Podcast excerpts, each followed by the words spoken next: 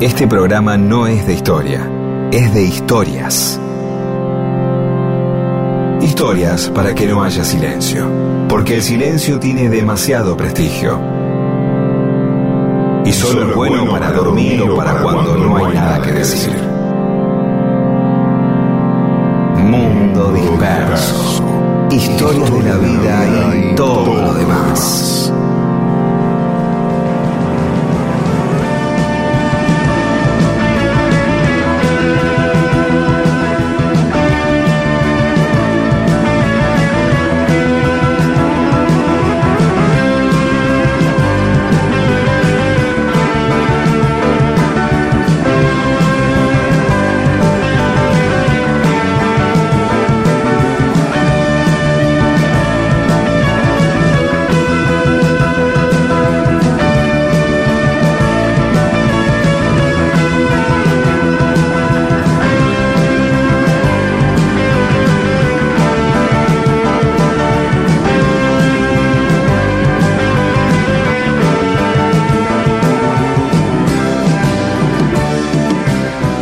Hola, ¿cómo les va? Aquí estamos en Mundo Disperso. Somos Pedro Saborido, Daniel Míguez, nos acompañan como cada domingo Paula Weintraub, Olivia Dayes y Eamon. Hola, Pedro.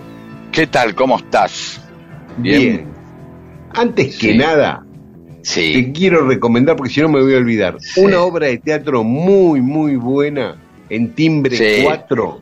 El sábado que viene es la última función, por eso quería Uh, cortar. no, no estoy. Tengo que. Uh, Pero bueno, igual. Si, es muy Sábado. buena, va a volver.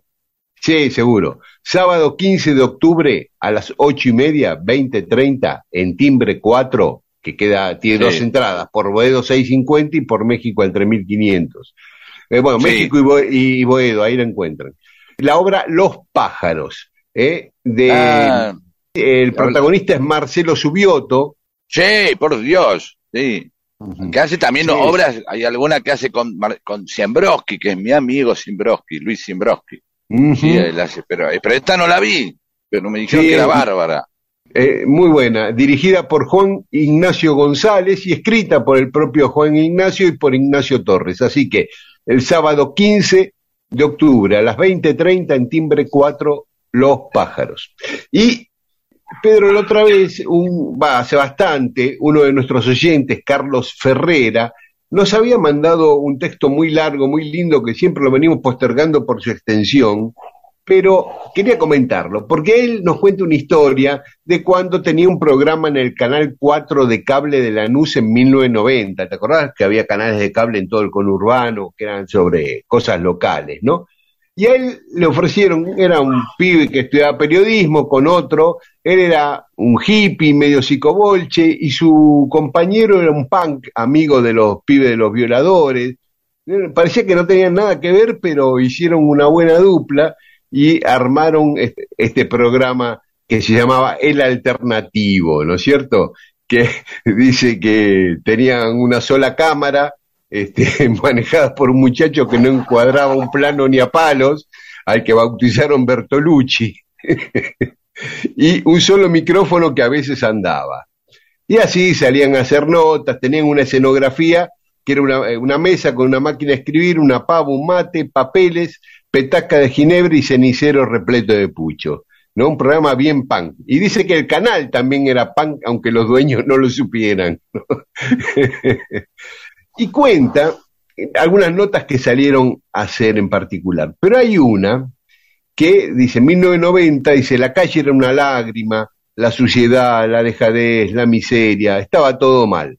Así fue que se nos había ocurrido salir a preguntarle a la gente si alguna vez había imaginado que iba a estar así de mal. Laburantes sin laburo, viejas que compraban poco, comerciantes que vendían menos, oficinistas y transeúntes fueron aportándonos sueños rotos a nuestra colección. Cuando de pronto vimos a un pibe cartonero manejando un carro que era tirado por un caballo muy flaco, muerto de hambre. Muertos de hambre los dos, el cartonero y el caballo. El fondo del pozo en el fondo del pozo.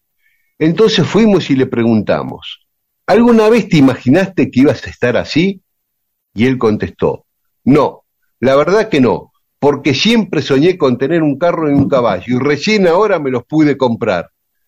Y es más, estoy ahorrando para comprarme otro caballo, así este puede descansar día por medio, nos dijo orgulloso. Bien, no hay nada que decir ni agregar a esa historia. Impresionante, ¿no?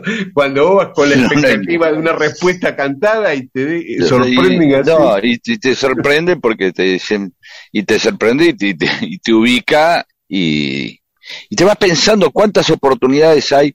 A ver, hay, hay oportunidades en las que uno se pierde callarse la boca, ¿no? Y en las otras es, qué espantoso momento estoy viviendo eh, con este muchacho ubicándome en lo estúpido que soy, pero qué bueno que lo está haciendo, ¿no? ¿Se entiende? Es decir, a veces el, el, aprendizaje tiene algo de traumático y uno tiene que pasar por idiota para aprender algo. Y es ahí esa célebre frase que muchos dicen que es de Graham Greene, otro de Chesterton, que es el mejor pasar por idiota una vez preguntando que ser un ignorante toda la vida, ¿no? Así que, hermosa historia, le agradecemos mucho esta, esta historia de televisión de Punks y, y, sigue, ese programa vuelve a aparecer hoy a partir de este humilde momento que le ofrece Mundo Disperso. Así que sí, muchas gracias Carlos Ferrera, hermosa historia.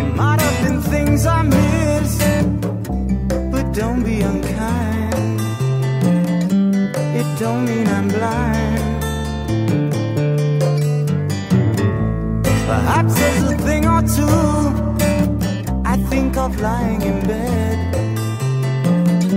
I shouldn't have said,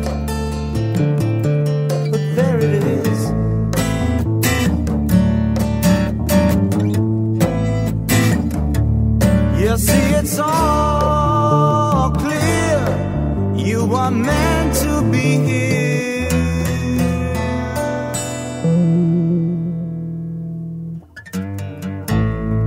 From the beginning.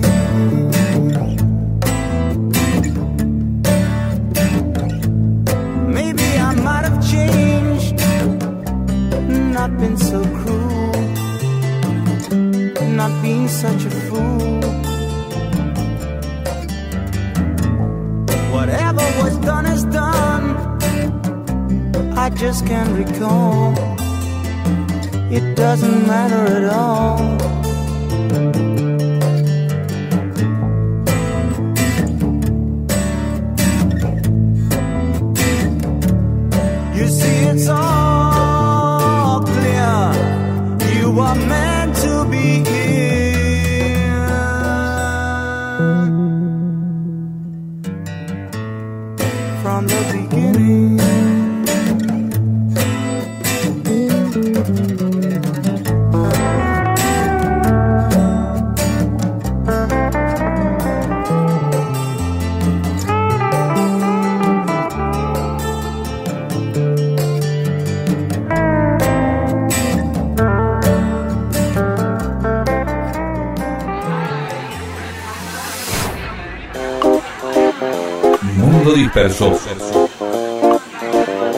Todo lo que sucedió en la historia solo para que vos te entretengas un domingo a la mañana. Y en Mundo Disperso hoy vamos a hablar de Francisco Hermógenes Ramos Mejía Ross. Este hombre Epa. había nacido en Buenos Aires, eh, sí, viste qué nombre, ¿no? En 1773. Sí, Hermógenes, la parte de Ross también, ¿no? También. ¿Por qué? Porque Mejía por parte del padre era una familia andaluza, eh, católica, y la madre, Ross, era de familia escocesa y protestante. Bueno, para estudiar en la universidad se va a Chuquisaca, la actual Sucre, en Bolivia, y ahí se queda a vivir después que termina la universidad, tiene distintos cargos, se encuentra con la realidad del trato que le dan a los pueblos originarios ahí, del maltrato que les dan, le indigna mucho toda esa situación. Y para colmo se enamora de la hija del gobernador de La Paz, que es la capital de Bolivia actualmente, que había sido uno de los principales represores del movimiento de Tupac Amaru. Mira qué suegro, justo el que venía Bueno, está bien, pero ya Pensemos que el tipo este, viene de una familia que ya venía de una grieta religiosa. Sí, ¿no? sí, o sea, católicos y protestantes, ya digamos, está... Tal cual. Y allá en La Paz nace, se casa con esta chica, ¿no? Con la hija del gobernador. Tienen un hijo que muere, muere de bebé. Ellos quedan muy mal y deciden irse de La Paz y venirse a Buenos Aires. Tenían mucha plata. Cuando llega acá, empieza a comprar tierras, ¿no? Se compra un terrenito ahí en el partido de La Matanza, poquito más que el partido de la Matanza. Iba desde el Riachuelo hasta lo que ahora es el Palomar en Caseros, o sea, un terreno. Ah, casi toda la Matanza se compra. Sí, sí. Y eh, adentro ah, tenía. y adentro tenía el casco de la estancia. Está ese edificio que se conoce como la Chacra de Tapiales, que está hoy en el terreno del Mercado Central, adentro del Mercado Central que por las tapias que él había puesto a su estancia, a la zona se la conoció como Los Tapiales, como se la conoce hoy a Tapiales. Bueno, ahí se dedica a plantar nueces, lino, oliva, y ya desde antes el virrey Loreto había acordado con las distintas tribus que habitaban la provincia de Buenos Aires que el límite era el río Salado, que el virreinato no los iba a molestar del río de Salado hacia el sur, pero que ellos no hicieran malones del río Salado para acá. Y había este, bastante paz en todo ese periodo. Lo mismo pasó después hasta la Revolución de Mayo y más allá también. En esas décadas, muchos terratenientes iban cruzando el río Salado, como estaba todo tranquilo, e iban ocupando tierras más allá del río Salado. Ramos Mejía... Todo más, pero más disimuladamente, no en plan campaña del desierto a los rocas, sino haciéndose los boludos, viendo, midiendo, ¿no? Claro, exactamente. Pero Ramos Mejía fue más allá de eso. Cruzó, pero le ofreció a las tribus de ahí comprarles las tierras, no ocupárselas, comprárselas. ¿eh? Y le compró en 10 mil pesos fuertes 64 leguas cuadradas en Monsalvo, lo que hoy es el partido de Maipú, ahí que está al lado de la ruta 2, ¿no? No solo eso, sino que les dijo, que los que se quisieran quedar a trabajar ahí no, no tenía problema. Y es más, si querían cultivar para ellos, para sí mismos, también que lo podían vender en Buenos Aires, el las cosechas junto con, con su producción. Así que bien, bien, una, una, una integración. Ya un tipo que viene de una familia católica y protestante a la vez, que tiene que manejar esa grieta, esa división que eh, siempre, digamos, fue, intensa, ¿no? Entre católicos y protestantes, el tipo ya es un, un tipo ejercitado en la en tirar puentes, ¿no? En integrar. Bueno, ya, ¿no? Totalmente. Algo totalmente inusual para la época. Muchos se quedaron ahí y, vendían las frutas y todo lo que plantaban eh, en Buenos Aires. Incluso les dejaba a los que no vivían ahí transitar libremente, con la única condición de que no podían portar armas. ah, eh, encima ya, encima hippie. Sí, sí. pacifista, como diciendo, bueno, acá está todo bien, pueden hacer la que quieran, pero este, no me hagan bardo, ¿no? No me hagan, me encanta, este, me encantó, me encanta, me encanta. Em, convivía ahí en Monsalvo, actual partido de Maipú, en su estancia Miraflores, con tribus eh, originarias de ahí, pero llega un momento donde él mismo le propone al gobernador Martín Rodríguez hacer un pacto, así como el mismo quiso él, que lo haga el Estado con las otras tribus para pacificar todo, que no haya más bolonquis. Y todas las tribus, los caciques, lo eligen a él como representante de las propias tribus, a Ramos Mejía, sí. Sí, sí, sí. Claro, es como, claro, le confiaban tanto al tipo que eligieron a lo que se decía un cristiano, ¿no? En ese momento, ¿no? Sí, sí. O Winca, no sé, se le decía así, ¿no? Sí, sí, sí. Winca eh, blanco y, claro. Sí, sí, sí. Bueno, firman ese acuerdo, lo firman, el acuerdo de Miraflores. Claro, que ahí de la estancia que tenía él. Eso, el nombre de la estancia. Pero después, José Miguel Carrera, que hablamos muchas veces aquí de él, hace una alianza con algunas otras tribus, hace malones, distintas ciudades de la provincia de Buenos Aires, y Rodríguez mete a todos en la misma bolsa. Claro, son los de carrera que a su vez hizo los malones para joderlo a Martín eh, Rodríguez. Ya se le infiltró a los otros. Claro. Y el otro agarró y dijo, ah, bien. ¿Y? Entonces, el otro empezó una represión muy fuerte contra todas las tribus, incluidas las que respondían a Ramos Mejía. Hicieron grandes matanzas y a Ramos Mejía y toda su familia que vivían en la estancia de Miraflores, no vivían en Buenos Aires, se lo llevaron presos a Buenos Aires.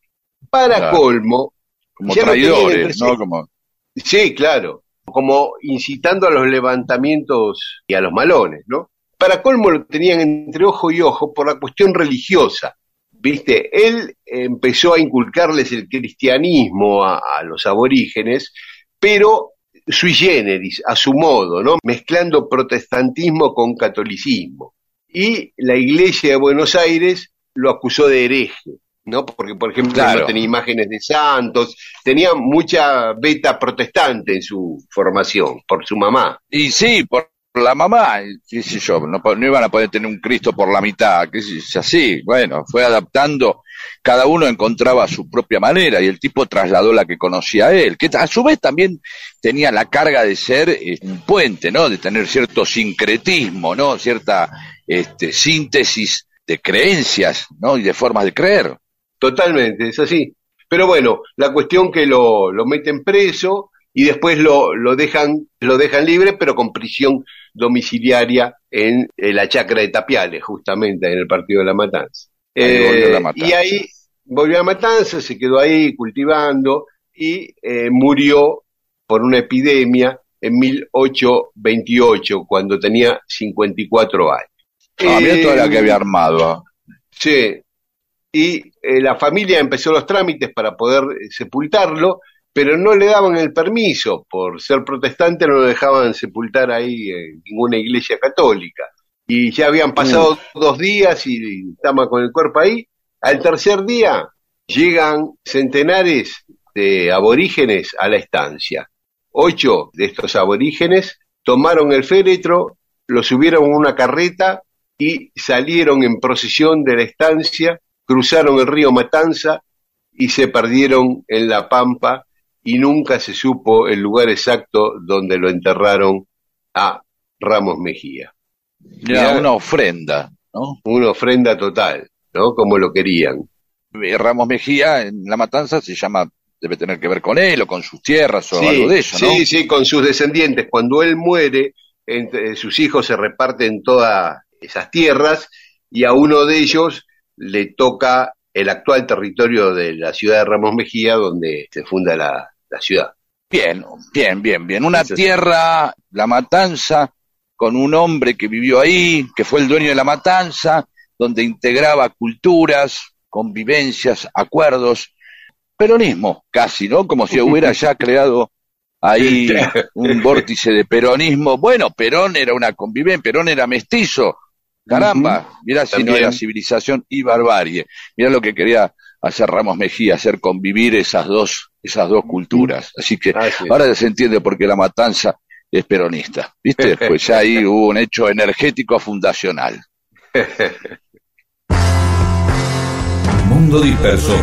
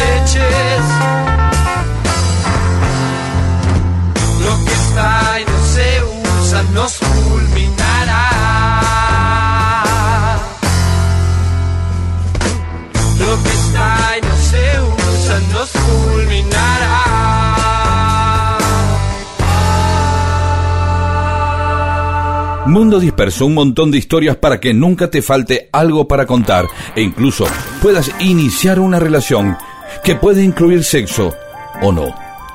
Mundo Disperso.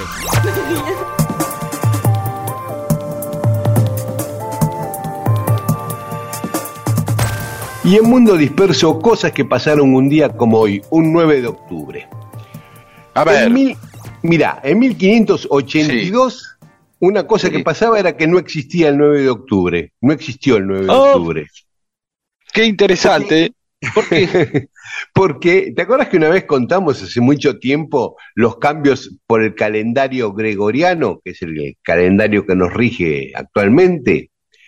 Gregorio III era el, el papa que eh, cambió el, el calendario. Hasta ese momento, hasta 1582, se usaba el calendario juliano, que era el de Julio César del año 46 antes de Cristo. Los Bien. sabios de la Universidad de Salamanca empezaron a darle manija al Papa que ese calendario estaba mal, que estaban mal medidos los días, los qué sé yo, que el calendario de Julio César eh, daba que el año tenía 365 días, coma 25, pero mm, que en realidad tiene 365 días, 5 horas, 48 minutos y 45 segundos. Y Bueno, eso no estaba tan mal, no estaba No, tan mal. no estaba tan que, mal. verdad, si todos los años se acumulan así, Claro, pero eh, había eh, unos minutos de diferencia que al cabo de 1257 años da un error de 10 días.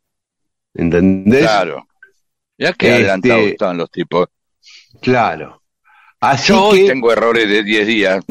Claro. De verdad, sí, anoto mal las fechas, todo me confundo, las charlas, todo eso. De verdad te digo. Así que bueno, imagínate en aquel momento. Pero entonces dijeron, bueno, a partir de hoy, del jueves 4 de octubre, eh, hoy es jueves 4 de octubre de 1582. Mañana es viernes, pero 15 de octubre. Volamos todos Ah. los días. eh, no existe el 5, el 6, el 7, el 8, el 9, el 10, el 11, así. Así que pasaron del 4 de octubre al 15 de octubre, al día siguiente. Eh, por lo tanto, 9 de octubre no existió en 1582, ¿no? Está muy bien. Este, igual sigue teniendo un pequeño error, ya lo descubrieron en el siglo XIX, mucho más acá, que también hay una diferencia de un día cada 7.700 años. Así que dentro de 7.700 años va a haber que modificarlo un día. Pero bueno, bien. Igual ese calendario en 1582 lo adoptó España, Italia, Polonia y Portugal. Los otros países Ajá. lo fueron ah, tomando con el tiempo, eh, siglos después, incluso Gran Bretaña en 1700 y pico, el último fue Grecia en el siglo XX. Y en 1701 se funda la Universidad de Yale, eh, la de Yale Ya que le- siempre, sí. sí, viste que siempre aparecen, según estudios por, hechos por la universidad. Bueno, es Sí, de más o menos siempre son 1701. Cambridge, Oxford, ¿no? Claro, Harvard, que es la rival, viste, son Harvard. como Boca y River, eh, Yale y Harvard. Sí, Mira vos. este, tienen una rivalidad tremenda. ¿Cuáles son los chetos? Porque siempre que hay una rivalidad, uno son No, los chetos y los otros son los populares. No, son acá todos son chetos. los dos chetos, son todos chetos. Ah, bien. De ahí salió Clinton, este, el otro. bueno. En 1820, Guayaquil se independiza de España, solo Guayaquil, ¿no? El resto de lo que era Gran Colombia todavía seguía peleando, pero Guayaquil había logrado la independencia a través de Bolívar, ¿no? En 1824, en Costa Rica, queda abolida la esclavitud. Así que, muy bien, los costarricenses temprano lo hicieron. En 1941, Roosevelt, el presidente de Estados Unidos, autoriza el desarrollo de la bomba atómica. Dijo, bueno, está bien, métanle para adelante. Y cuando la tuvieron, la tiraron en Nagasaki e Hiroshima. Un día como hoy, en 1967, en La Higuera, en Bolivia, ejecutan al Che Guevara. Lo detienen en su intento guerrillero en Bolivia y lo fusilan un 9 de octubre. En 1972 se funda Tolwyn en Tierra del Fuego. Yo creo que debe ser Mira. una de las ciudades más nuevas de la Argentina, si no la, la más nueva. No sabía, ¿eh? Claro. Es chiquita, es muy 1972. linda, muy bonita. Sí, Sí. Saludamos Ahí. a toda la gente de Tierra del Fuego. Sí, cuando vas de Río Grande para Ushuaia pasas por todo. Está en la mitad más o menos. Sí. Sí, sí. Ahí está la peña los hijos de puta. no sabía. Claro, hay una, la peña, peña se le dice no solamente que hay un montón de gente que se pone a tocar, sino Sí. que a las paradas y, y en, y en- en temas de automovilismo, automovilismo es el, la peña es también el lugar donde se, eh, se reparan los autos, eh, como la Sí. parada, ¿sí? Sí, neumáticos, y entonces esto tienen una peña, le ponen, dice peña los HDP.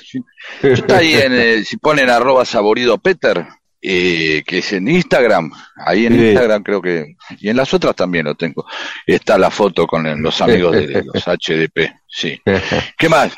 En Saludos a 1981, Calvin. eh, en 1981 en Francia queda abolida la pena de muerte. Hasta 1981 había pena de muerte. Ya eh, que en reciente. ¿eh? Sí, los últimos dos guillotinados fueron en 1977, cuatro años antes. No, Eh, sí. qué, qué r- qué increíble, ¿de verdad? Sí, sí, sí, Ah. sí, de verdad. O sea Sí. que, eh, eh, bueno, bueno, igual pasaban ¿Viste? un montón de cosas tremendas también en esos años. Digo, Sí. que pasa que sea oficial, ¿no? Después, obviamente, Claro, claro. no voy a andar pero- explicando, ay, en el 77 en la Argentina, obviamente, pasaban Claro. cosas tremendas. Claro, Pero bueno, pero es todo oficial, ¿no? Sí, sí, sí, sí, un país democrático. En 2006, un día como hoy, en la televisión pública, Juan Alberto Sí. Badía arrancaba su programa Estudio País, ¿eh? que fue muy lindo. Eh, y un día como hoy nacían, en 1846, Julius Maggi. ¿Sabés quién es Maggi? no. Un suizo. El que hizo los calditos Maggi. Ah, Fue el primer tipo que aparte, procesó ese tipo de, de vegetales, sí. Sí, que eh, viste que son esos como, son como los, viste como los austríacos, los alemanes medio, los que están medio más pegados a Italia y a fondo, que como Pescalosi, vos decís Maggi, que tienen como nombre- apellido italiano, resulta que es Italiano, suizo. Claro, hay mucho. eh, Claro, muchos, También muchos la parte- con apellido italiano, sí, sí, es cierto. Sí. En 1859 nacía Alfred Dreyfus, el militar francés del famoso caso Dreyfus, ¿no? Que lo acusaron de falsamente de espionaje por una cuestión antisemita y lo mandaron a la isla del Diablo, ahí en la, a la Guyana, y bueno, después se comprobó que, que era falsa la acusación y lo reivindicaron. Era un buen día el 9 de octubre si quería ser integrante de Luthier para nacer, porque nacieron Ernesto Acher y Carlos López Pucio, este, un Ah. 9 de octubre. Y también para ser rockero inglés, porque nació, por supuesto, John Lennon, no nos podíamos olvidar que hoy nació John Lennon, en 1940, pero en 1944, también un 9 de octubre, nacía John Entwistle, que es difícil de pronunciar, pero el bajista Entwistle. Entwistle, Entwistle o Entwistle. Ah, Bueno, Entwistle, así, el mejor, que dicen que fue el mejor bajista del rock, así el mejor. sí, Viste que sí. siempre, Ujú. sí, Entwistle, sí. Bueno, así que los dos, Lennon y él, nacían un 9 de octubre, igual que el hijo de Lennon, sin Lennon. Ah. con Lennon. Eh, nació en Sean. Sean, sí, sí, sí, en, en irlandés es Sean, en, nosotros Sí. decimos sí, como Sin Ping o Sean Ping, o Sin Connery, Sean Connery. Sí. Bueno, Sean Connery, eh, Sean eh, Connery. eh, el día Sean que Penn. Lennon cumplía 35 años, le nacía el pibe. El, el día de su cumpleaños. Mirá qué regalo de cumpleaños que tuvo. ¿Eh? Muy bien. Así que, y un día como hoy moría Lavalle, ahí en San Salvador de Jujuy, un tiro en el ojo, pum, habíamos contado, un día tenemos que retomar esa historia de los últimos días de Lavalle, ¿te acordás que lo contamos que venía de Sí, novia, de novia en novia, y ahí... sí, este, se la pusieron ahí. y hoy se celebra en la Argentina el Día del Guardaparque. Así que a todos los guardaparques argentinos y en especial a David Valle, un querido familiar que es guardaparque, le mandamos un abrazo. Muy bien. This is karma's gonna get you. Gonna knock you right on the head. You better get yourself together. Pretty soon you're gonna be dead.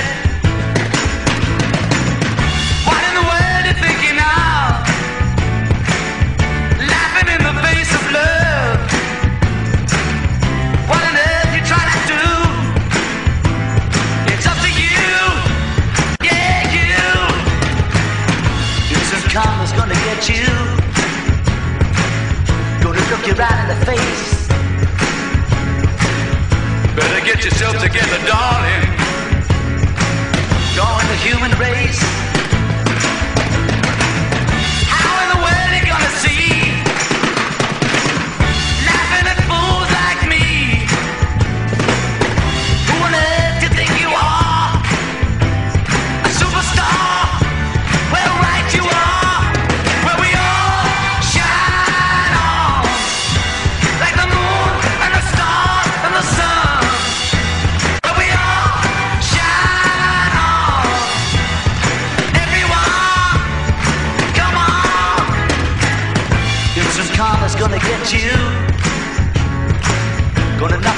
Feet.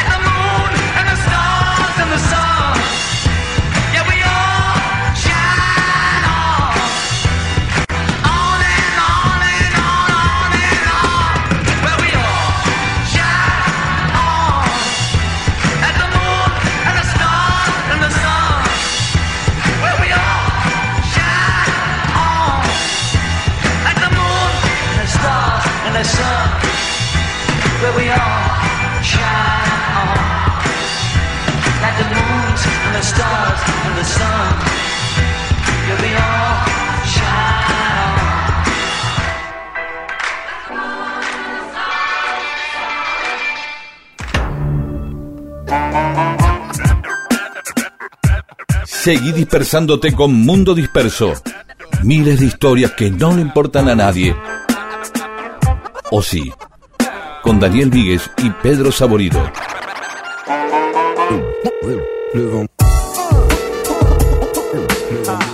Y en Mundo Disperso tenemos mensajes de los oyentes. Poeman, el juglar. Eh, aquí comenzó el famoso otoño ne- neoyorquino, suponemos que es en, en Nueva York, ¿no? Claro. Si fuera en Montevideo, sería maravilloso que en un otoño neoyorquino suceda en San Clemente, en Mundo Marino. ¿Y ¿Qué está pasando? ¿Qué está pasando? Eh, firme, y está firme como cada domingo, dice, y un saludo revolucionario desde el condado de Queens, nos manda. Alba Noemí Pérez Sáiz, prometen y cumplen, uno de los motivos por los cuales tanto queremos a Mundo Disperso. Sí, es verdad, hay una preocupación nuestra por cumplir las cosas que decimos que algún día vamos a contar, ¿sí? Sí, sí. Y es más, Daniel Míguez y yo medimos muy bien cuántas veces vamos a decir algún día la vamos a contar para no pasarnos, Claro, ¿no? y no, pasar poder, y no, pro- claro. no, po- no prometer más, no caer en excesos populistas, radiales. Bien, Ariel Escocia Ledesma dice, se habla de Alexander Watson Hampton como el padre del fútbol argentino, pero Isaac Newell también trajo a la Argentina, a Rosario, el reglamento y la pelota de fútbol y en 1884 fundó el Colegio Anglo-Argentino donde comenzó a practicarse el juego. Después, en 1903, exalumnos del colegio fundaron Newell's Old Boys en homenaje a Newell. ah, bien. Este, pero Don Isaac es tan padre del fútbol como Watson Hatton. ¿Eh? Así Está que bien, eso está estaría como claro, bueno y sobre todo porque está en Rosario. se federalice, dice. Los dos, porque eh, Watson Hatton arrancó en el 84, igual que New. Así que bueno. Sobre el recital de Pescado Rabioso, que estabas hacía mención donde aparece en la película Rock hasta que se ponga el sol, y aparece Spinetta con la sirena pegada en la espalda, Norberto Ramos dice, casi me muero cuando vi por primera vez la película. ¡Qué banda! Por suerte los vi las dos veces que vinieron a Rosario. Dice, Ah. Rubén de Mar del Plata dice, acá Mar del Plata estuvo en una carpa con la sirena en Luro y Entre Ríos. Ah, se ve que el número de la sirena lo hizo varias veces. Melancólico Caballero de Maldona Speed, dice, al Teatro Olimpia lo conocí en 1974. Yo soy de Mar del Plata y fui a ese teatro en una escapada con unos amigos de Barracas, que vivían a dos cuadras de donde se hizo el primer gol olímpico. La cosa, mira cómo relaciona todas las cosas que hablamos en el programa. La cosa es que fuimos a ver un show de una banda y un solista cuyo nombre era un canto al hipismo, Pipo Sol. Eh, ahí fue. Sí, recuerdo a Pipo Sol. Me, me, me acuerdo, no, no recuerdo, a ver, debe haber alguna canción, pero recuerdo eh, su existencia, ¿sí? Ahora está cerrado y todo aquello irreconocible, bla, bla, bla. Este, bueno, muchas gracias, eh, melancólico caballero. De... Gabriel Silisque, un lujo ver a Lebón y a Espineta. Mundo Disperso es un lujo de la radio argentina. Gracias, Gabriel. Julio Sánchez, esa entrada del flaco fue en el Olimpia. Sí, lo dijimos, en el Olimpia, el Teatro Olimpia. Nero Nero, la sirena la usaban en la camioneta de Star cuando llevaba el sonido. No, Star contó que la llevaba en el auto de Robert Tone, que era el sonidista. Star en ese momento era guitarrista de Aquelarre, no era sonidista aún, fue mucho después con Cerú Girán. Germán Luis Miranda y Gabriela Droseski y Adriana Madrid hablan sobre la historia de Roberto Muñiz, el metalúrgico argentino que terminó siendo héroe de la liberación de Argelia. ¿sí? Gabriela Droseski dice, Cristina debería escribir lo que charló con Roberto Muñiz, es una gran historia de argentinas y argentinos. Germán Luis Miranda dice, me gustó muchísimo la historia de Roberto Muñiz, me llena de orgullo tener aquí en la zona sur del conurbano, en Argentina, un hombre tan comprometido con la liberación de los pueblos. Y Adriana Madrid dice, excelente la historia de vida y luchas de Roberto Muñiz y su compañera, admirable. Y Gabriel Roisman dice, impresionante lo que puede Lanús, siempre. Gabriel ya le pone energía a una persona que obviamente forjada en Lanús termina siendo parte de la liberación de Argelia. Y Cristina Monzón también dice hermo- hermosa la historia de Roberto Muñiz.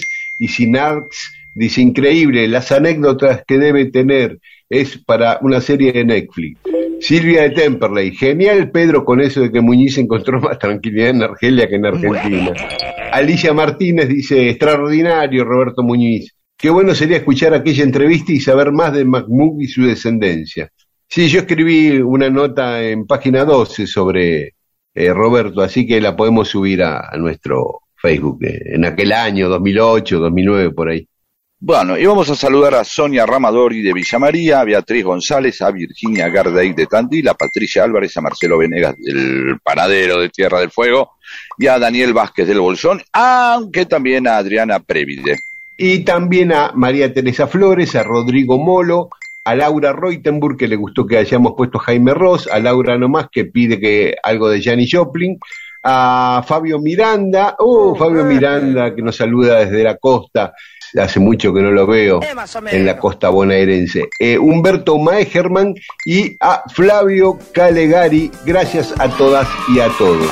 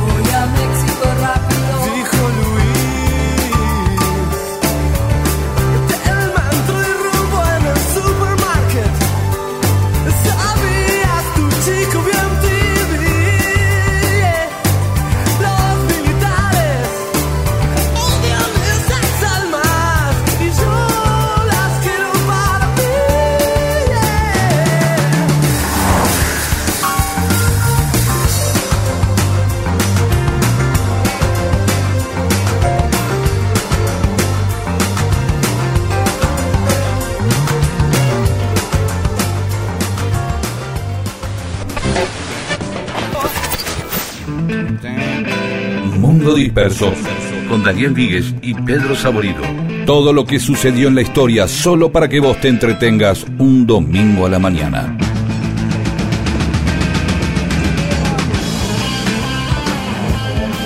Y ya se nos acaba Mundo Disperso. Estaba pensando, Pedro, a los dos nos gustan los Beatles y a los dos nos gusta The Who. A los dos nos gusta Spinetta y Charlie. Pero después no sé dónde coincidimos. ¿Vos tenés un ranking de bandas preferidas? Mm, eh, No, no, no, yo tengo muchas bandas eh, eh, que, que pueden ir decayendo en el interés y hasta tengo bandas que en realidad tienen temas que escucho de una banda, ¿sí? O sea, me, me gusta claro. Zeppelin, me gusta Yes, a Yes hace mucho que no escucho, no lo escucho.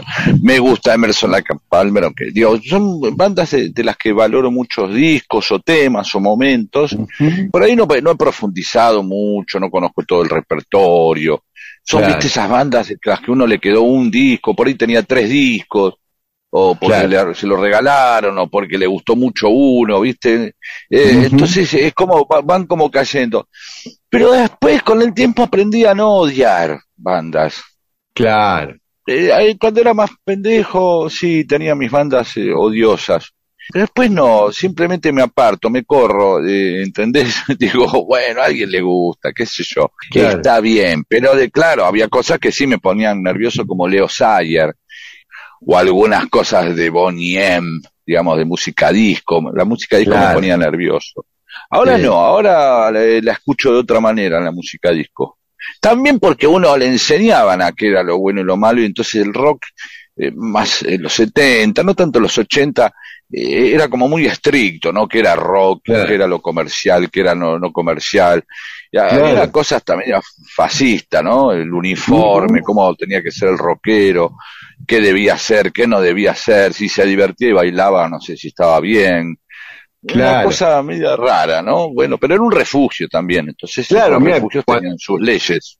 Cuando volvió la democracia, que había un rock festivo, digamos, por llamarlo de alguna manera, a mí no me gustaba, ¿no? No me gustaba eh, Virus, no me gustaba Los Abuelos de la Nada, y con el tiempo me fueron gustando cada vez más, pero ya tuvieron que pasar muchos años para que me pudiera apropiar de, de esa música. Claro, ¿no? claro, sobre todo porque se siente uno que viene algo que viene no a negar lo que, sino a cambiar las cosas. Y siempre en cada cambio hay un duelo, entonces uno le, le cuesta. eh.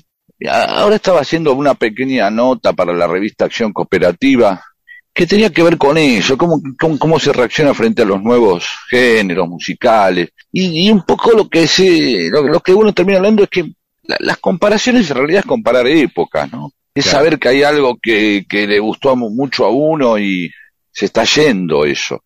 Pero el que se está yendo es uno, ese es el problema.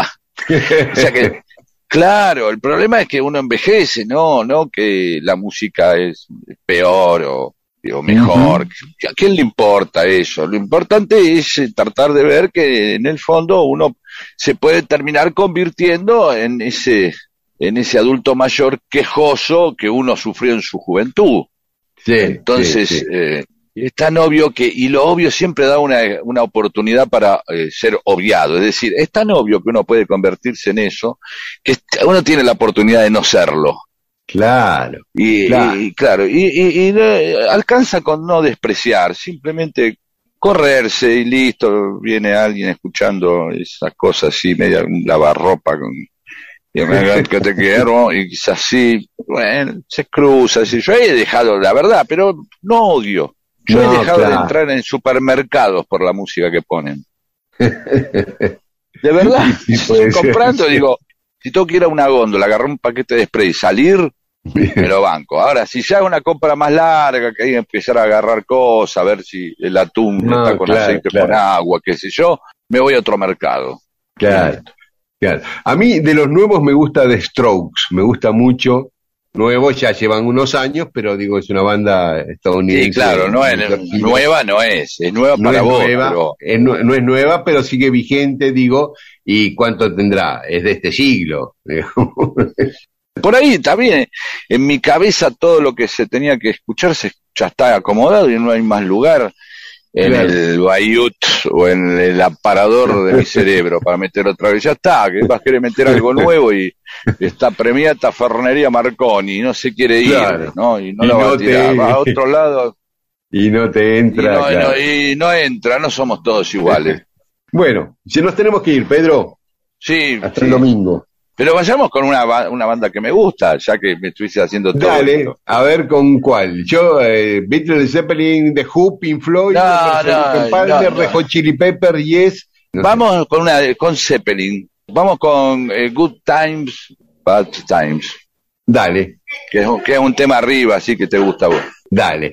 Y nos encontramos el domingo que viene acá a las 12 en AM 870 de Radio Nacional. Y esta noche repetimos el programa en Nacional Rock por FM 93.7. Chau, hasta el domingo.